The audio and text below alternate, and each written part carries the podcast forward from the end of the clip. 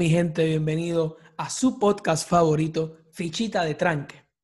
Hoy me encuentro yo solito, el Sami. Eduardo no pudo estar con nosotros, no tengo invitado.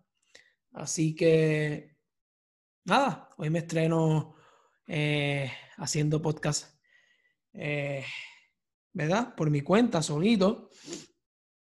Así que, nada, a ver cómo nos va.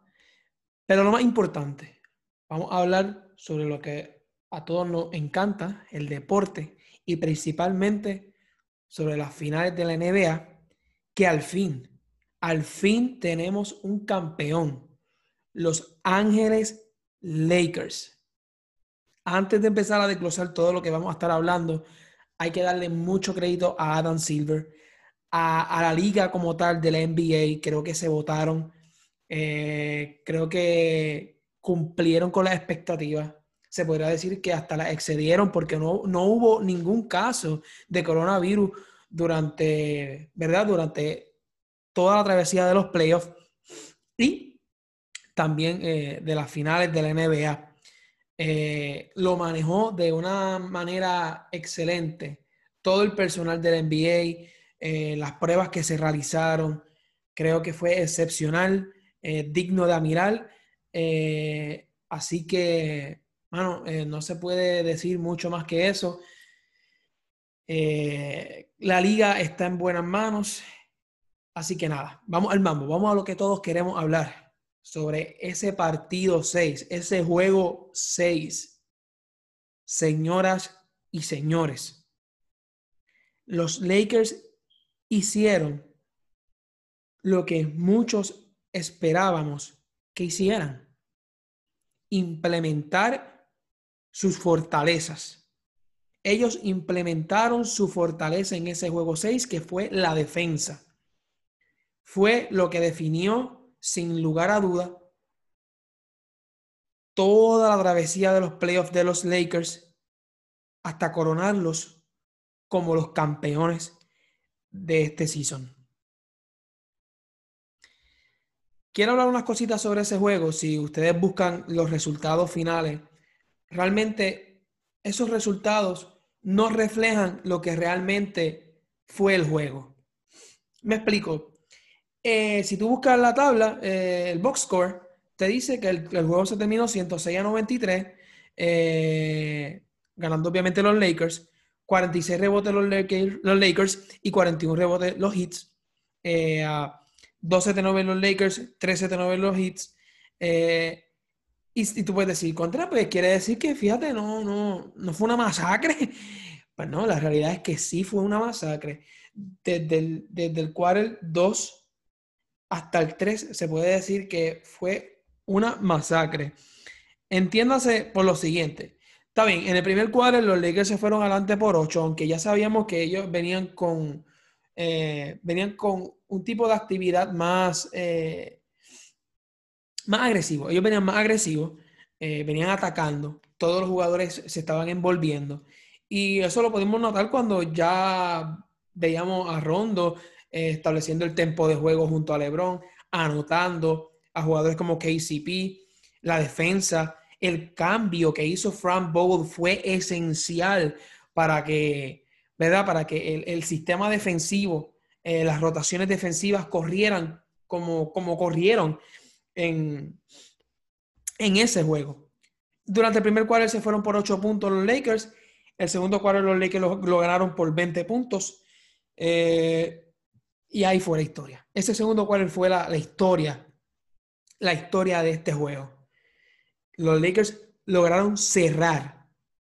Bueno, Miami Heat para el halftime, lo único que tenían eran, eran 36 puntos. 36 puntos, señores. O sea, los Lakers dieron una cátedra de defensa. Que queda en el récord. Yo tenía a los Lakers ganando esta serie a seis juegos. Fue lo que ocurrió. Pero les tengo que ser honesto. Yo contaba con Tragic.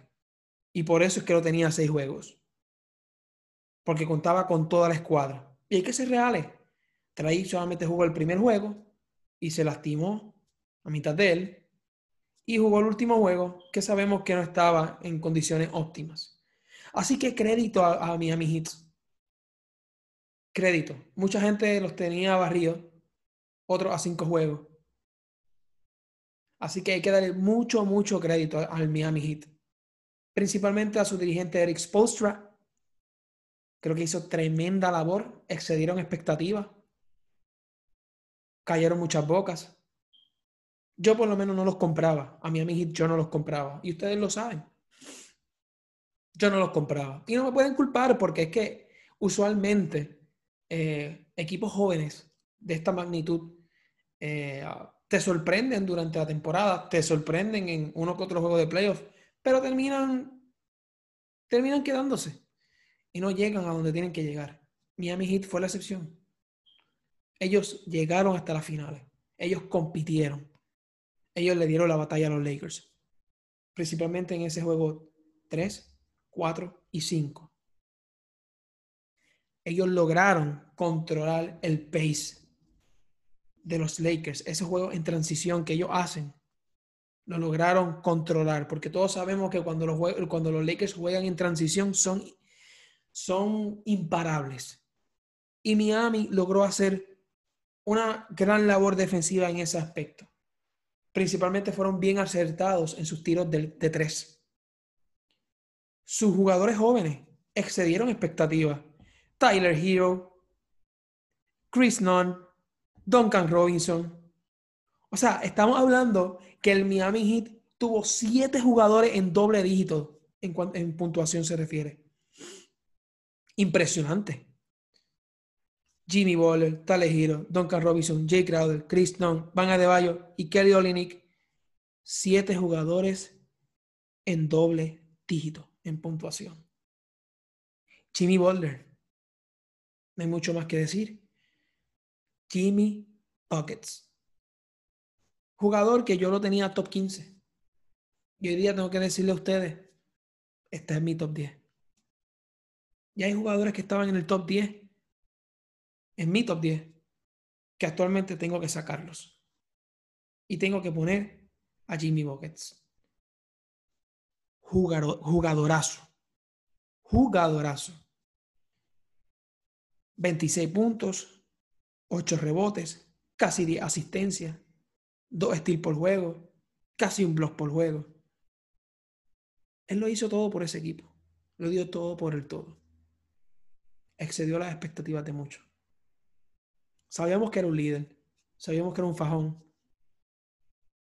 Sabíamos que él se exigía a sí mismo y a sus compañeros. Pero lo que hizo con este equipo de Miami fue completamente asombroso.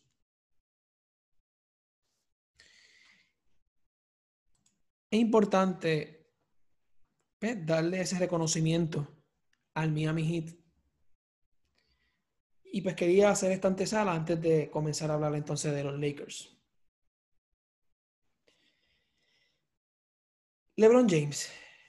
Gente, LeBron James gana su cuarto MVP de finales. Gana su cuarto NBA Champion. Eh, su cuarto título. ¿Verdad? Eh, es impresionante porque fue con, lo ha hecho con tres organizaciones distintas. Y no sé cómo, cómo la gente tiene la cara de todavía cuestionar su grandeza. Yo entiendo el hate. La grandeza conlleva tener muchos haters. Es normal. Es normal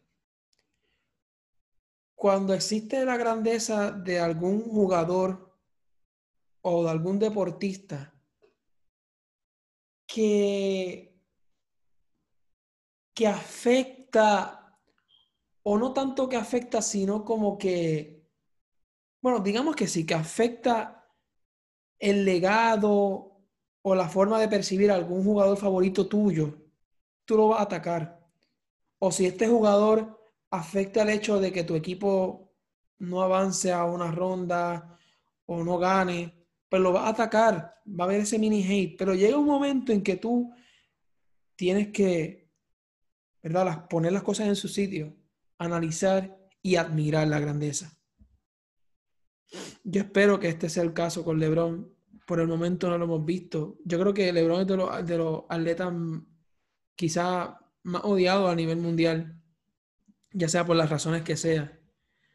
Podemos culpar a miles de cosas, miles de cosas.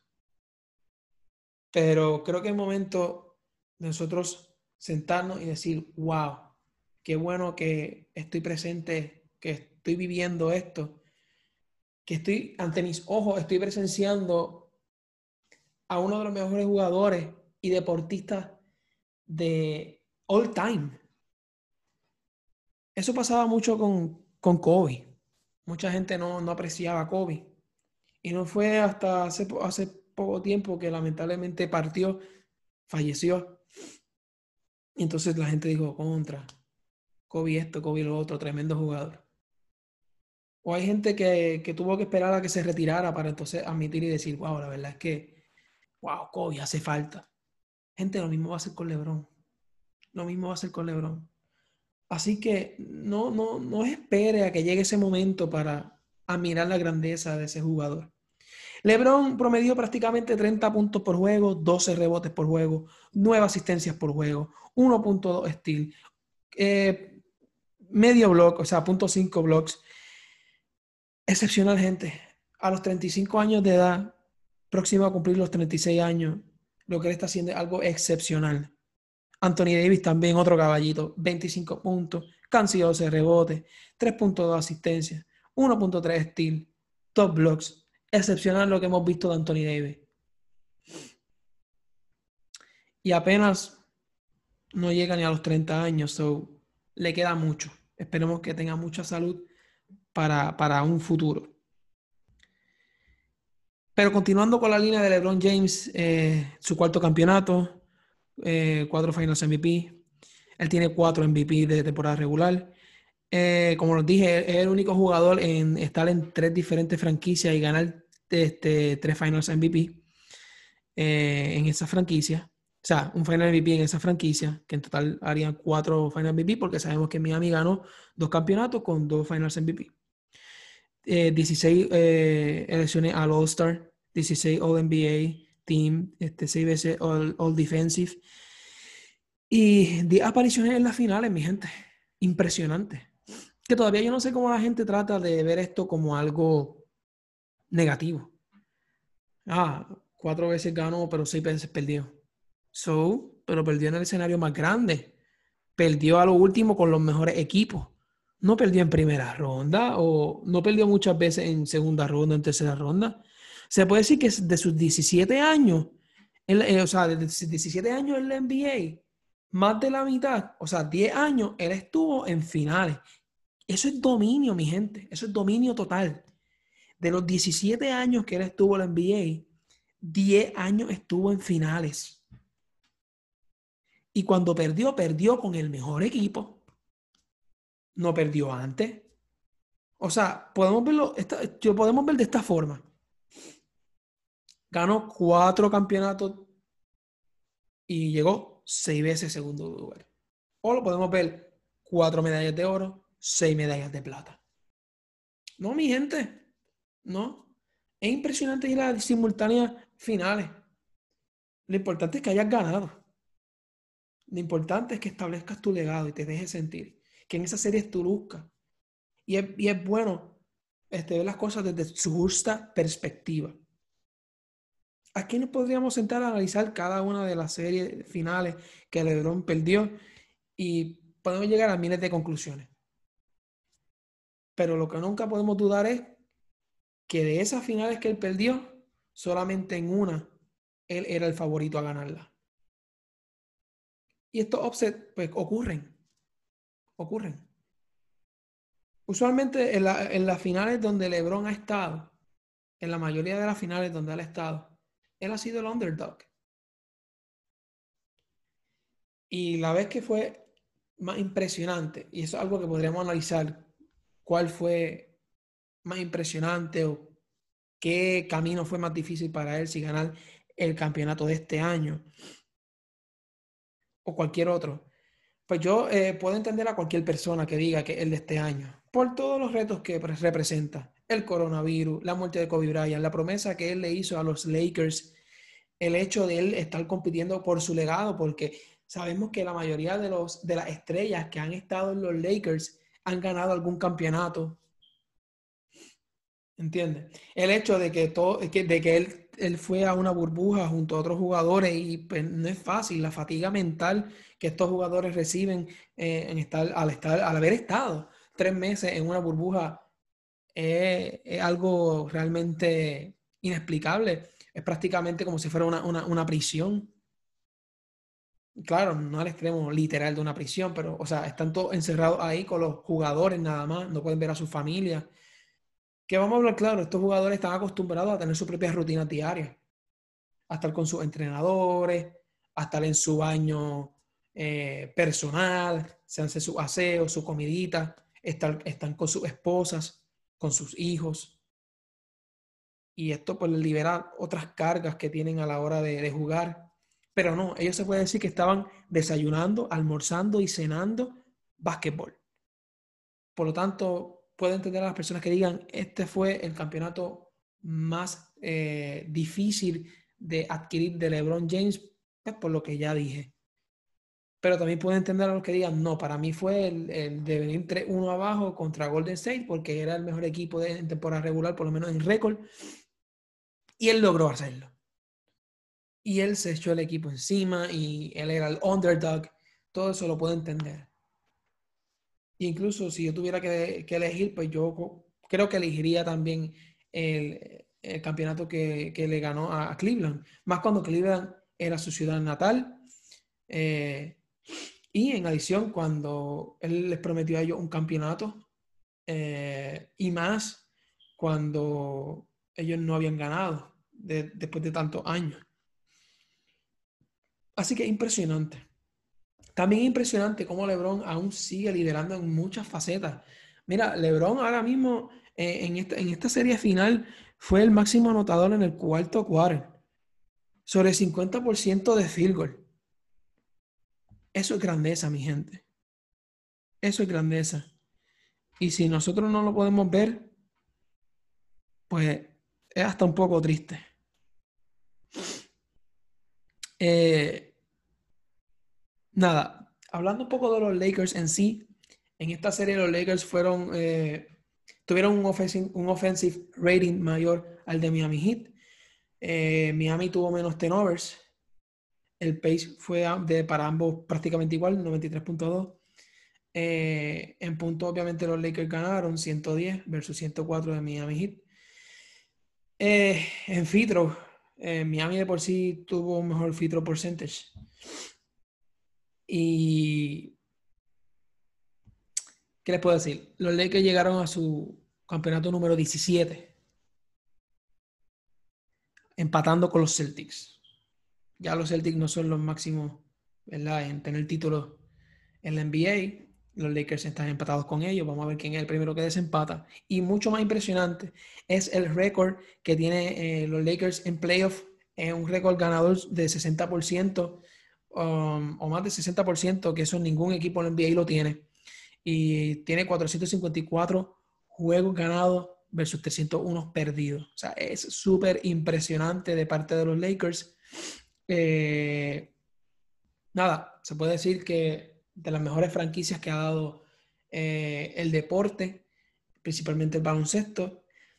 Excelente trabajo de Ginny Voss, eh, la primera mujer dueña en ganar un campeonato de la NBA. Y tremendo trabajo de Ross Pelinka. Ross Pelinka creo que es un GM super underrated. Él montó eh, un equipo bastante estructurado, de una forma que pudiera ser versátil. Y muy poca gente lo entendía. Y yo siempre decía a través de este podcast y a través de muchas conversaciones que tenía con varios compañeros, que un equipo no necesariamente se compone de nombres, sino de hombres. Un equipo tiene que ser versátil, tiene que haber química. Y esto lo establece primero que todo tu estrella y tu líder. En este caso, vemos, por ejemplo, los Clippers tenían un equipazo en cuestiones de nombre, Pero ¿qué carecen los, Clippers? Bueno, podemos hablar de muchas cosas que carecen, pero para mí lo principal era que no tenían un líder. No había esa persona que, que establecía la química del equipo. Y a veces la gente piensa que es un cliché lo de la química de un equipo, pero no lo es. Porque uno no puede engañar el proceso. El proceso de crear un equipo. Los Lakers no engañaron el proceso. Ellos establecieron la química desde el principio, la hermandad. Y creo que todo esto, el denominador común es Lebron, porque a todos los lugares que él va, él crea una hermandad, él crea una química, él hace que cada cual tenga su rol y no hay nada malo con eso. Es siempre bueno que en un equipo cada cual sepa cuál es su rol. Así es como se preparan los batallones para poder ganar la guerra. Cada cual tiene que saber qué es lo que tiene que hacer. Y esa es la grandeza de Lebron, mi gente. Hablando de Ross Pelinka en sí, él supo cómo buscar la versatilidad de este equipo y lo vimos en, eh, en los playoffs. Hubo momentos que ellos se fueron grandes, hubo momentos que ellos se fueron pequeños. Ellos podían marchar con cualquier equipo. Que sí tiene que haber mejoras de, los Lakers, claro, siempre hay espacio para mejorar. Pero ahora mismo les puedo decir yo a ustedes que es el favorito a ganar para el próximo año. Por lo menos por ahora. ¿Verdad? Porque todavía no han llegado a la agencia libre, todavía, ¿verdad? El draft, ni nada de esas cosas, pero por lo menos por ahora, como están los equipos, por ahora. El preferido a ganar el próximo año son los Lakers fácilmente. Y tienen espacio para mejorar. Así que creo que es muy impresionante todo lo que acabamos de ver. Eh, felicidades a todos los fanáticos de los Lakers. Felicidades a todos los fanáticos de LeBron. Es muy importante, vuelvo y repito, reconocer la labor que realizó el Miami Heat pero a fin de cuentas, el mejor equipo ganó. Pasó lo que tenía que pasar. Aunque yo sé que muchos dudaron de los Lakers. No es la primera vez. Por eso LeBron, eh, en la rueda de prensa, eh, o cuando lo estaban entrevistando al entregar el campeonato, el Finals MVP, él dijo que, que los Pelinka está esperando o merece su respeto igual merece su respeto, la organización de la liga merece su respeto, pero sobre todo él quiere su maldito respeto. Él quiere su maldito respeto. Usted lo puede tomar como quiera, pero no podemos tapar el sol con la mano. Todavía hay gente que duda de Lebron. Todavía hay gente que cuestiona la forma de jugar de Lebron. Gente, Lebron nunca será Jordan. Lebron nunca será Kobe. Lebron es Lebron. Jordan ni Kobe pudieron ser en su vida lo que es Lebron. Creo que todos podemos vivir con eso. ¿Por qué? Porque son diferentes tipos de jugadores. Sus estilos de juego son distintos. Ahora, el objetivo de los tres es el mismo, ganar. Lo único que unos ven el juego de una forma distinta. Unos tienen, tienen habilidades distintas. Podremos argumentar muchas cosas, pero algo que nunca, nunca, nunca debe dudar es que LeBron juega el baloncesto de la manera correcta. Y es la realidad. Y a veces mucho les molesta eso. ¿Por qué? Pues por la nostalgia de Michael Jordan y Kobe Bryant, del Hero Ball. Él no es ese jugador. Si él tiene la oportunidad de hacerlo, que lo ha hecho innumerables veces en su carrera y en los playoffs, ahora es el máximo eh, con, con buzzer beaters y, y canastos clutch en los playoffs. Él ha tenido la oportunidad de hacerlo. Pero él sabe cuándo hacerlo y cuándo no. Él ama darle la oportunidad también a sus compañeros. Él establece el tempo del juego. Él hace que los compañeros confíen en él y él, le hace, él les hace ver a sus compañeros que él confía en ellos. Esa es su grandeza. Al fin de, a fin de cuentas, ustedes van a ver, o ustedes verán, que las personas que jugaron con él, pues simplemente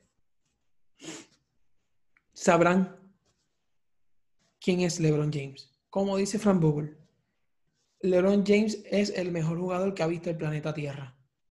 Usted cree que lo sabe, pero no sabe nada. O sea, ¿qué está queriendo decir? Que tú quizás sabrás quién es LeBron James, pero no sabes nada hasta que trabajes mano a mano con él. Y eso mismo podrá, podrá, podrán decirlo muchos jugadores. Podemos sacar de la ecuación a Caribe, pero sabemos lo complicado que es Caribe. Y con todo y eso, sabemos que él hasta se disculpó con LeBron James después de revolución que ocurrió en Boston. Anyway, Caribe es un caso aparte. Pero nunca se debe cuestionar la forma en que LeBron juega. Ha dado resultados. Miren ahora. Y sabemos que es una pieza de impacto. Impacto inmediato. LeBron llega a un equipo, lo hace contendor rápido. A diferencia, con, a diferencia con otros jugadores que han pasado por esta liga, aún sean estrellas o superestrellas. Nada, mi gente. Yo creo que esto sería todo por hoy. Espero que no se me haya quedado nada, porque realmente tuve que grabar de nuevo. Había grabado en otro formato y no resultó. Así que tuve que grabar de nuevo. Eh, espero que la esencia de lo que quería transmitirle a ustedes eh, se haya grabado aquí. Y nada, no se olviden de seguirnos en nuestras páginas de Facebook e Instagram, donde subimos contenido, ¿verdad? De todos nuestros podcasts. Y nos vemos en la próxima. Capicú.